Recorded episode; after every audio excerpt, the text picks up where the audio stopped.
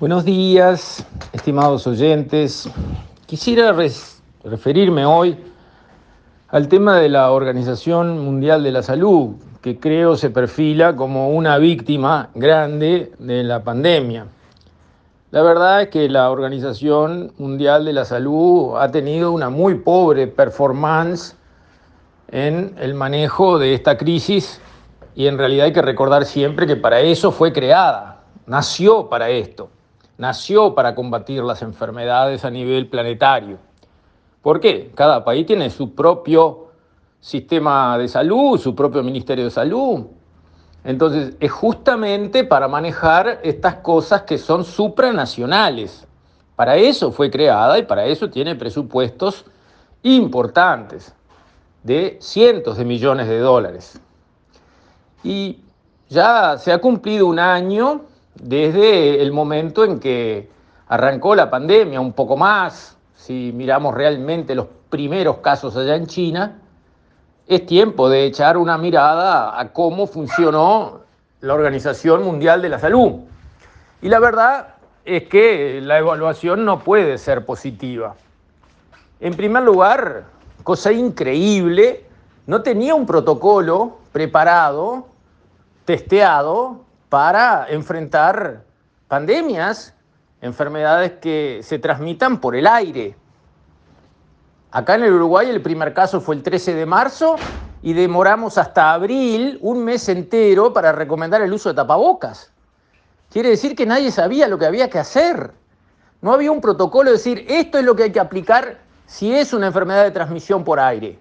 Tapabocas desde el primer día para todo el mundo y todo el protocolo de las defensas.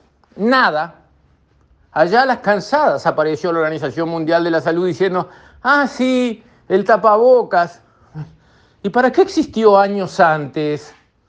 Después, cuando todo el mundo entendió que la solución final venía por el lado de las vacunas, organizó el sistema de COVAX, al que Uruguay se registró y pagó los dos primeros millones de dólares. Y si estuviéramos esperando por el COVAX, no sé cuándo íbamos a vacunar a la población uruguaya. Después todo el mundo tuvo que salir por su lado a negociar cómo pudo y a comprar las vacunas que pudo.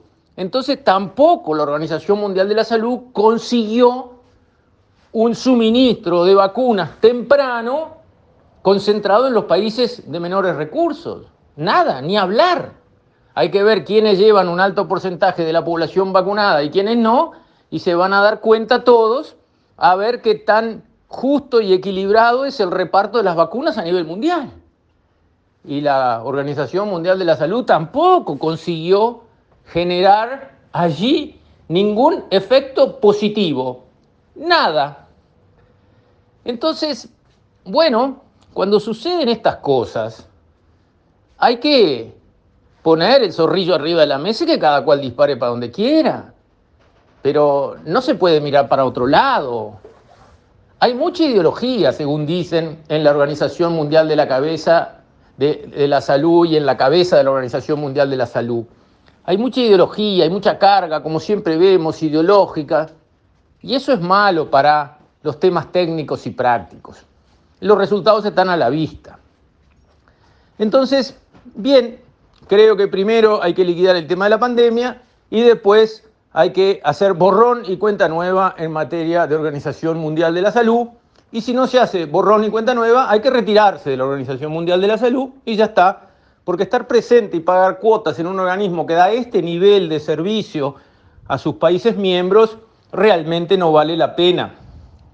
Porque ni siquiera se les ocurrió a la Organización Mundial de la Salud hacer lo que algunos economistas, premios Nobel, han propuesto. ¿Por qué no se licitó el suministro de vacunas a, los, eh, a las organizaciones, a las empresas que tuviesen mayor poder adquisitivo? De manera que aquellos que querían una vacuna ya, perfecto, si usted paga, la tiene. Y yo conozco gente, conozco gente directamente, que para vacunarse se tomó un avión a los Estados Unidos, se vacunó y volvió. Y después lo tiene que volver a hacer por la segunda dosis, pero quería vacunarse de una vez. Y eso se podía hacer. Y hay gente que lo ha hecho. Sea, esa persona que fue para Estados Unidos, se vacunó y volvió dos veces para tener las dos dosis, bueno, finalmente va a estar pagando dos mil y pico de dólares por las dos dosis de vacuna. Y bueno, si se le diera la oportunidad de que pagara dos mil y pico de dólares y se vacunara de una vez, ¿cuál era el problema? Y con esos dos mil y pico de dólares se podían haber comprado vacunas para aquellos que no hay chance de que las reciban en un plazo razonable. O sea, hacer jugar al mercado está bien, porque el mercado siempre juega. O lo hacemos formalmente haciendo una licitación para que en el momento en que los que quieren una vacuna ya y de tal tipo la paguen muy cara, porque es una licitación, el que ofrece más precio se queda con las dosis así como van surgiendo, y con esos recursos se compran vacunas para lo que nunca hubieran podido llegar a tenerlas, hasta quién sabe cuándo, cuando ya las vacunas se vendan a un precio de liquidación. Eso hubiese sido mucho más justo que decir, y bueno, se va entregando como va saliendo, pero lamentablemente fíjate quién las va llevando, y fíjate quién las va llevando. Entonces, acá no hay que aplicar el concepto simplista, decir, no, horror, pecado, mercado no, todo gratuito para todo el mundo. Mentira. Mentira. Una persona se toma un avión, se gasta dos mil dólares entre avión, noche de hotel, no sé qué, y se vacuna antes que nadie y chao. El mercado funciona. Entonces, ya que el mercado va a funcionar y va a generar esa injusticia de que esa persona se vacunó rápido con una dosis que se compró a, precio de oro, y bueno, hagamos que los mecanismos del mercado ayuden a favor de los más pobres y no en contra de ellos. Nada de eso se le ocurrió a la Organización Mundial de la Salud, nada de eso se aportó, solamente burocracia, solamente papeleo, solamente lentitud y la mayor de las desigualdades. Uno mira en el mundo de hoy quiénes se han estado vacunando temprano y quienes no han visto ni en el horizonte una vacuna y se queda muy, muy entristecido porque ahí se muestra en toda su crudeza la injusticia, la desigualdad, en algo tan esencial como el acceso a una vacuna que puede significar la vida o la muerte de una persona.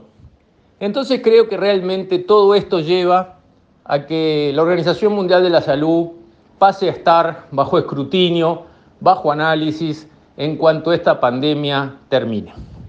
Con esto, estimados oyentes, me despido. Hasta mañana, si Dios quiere.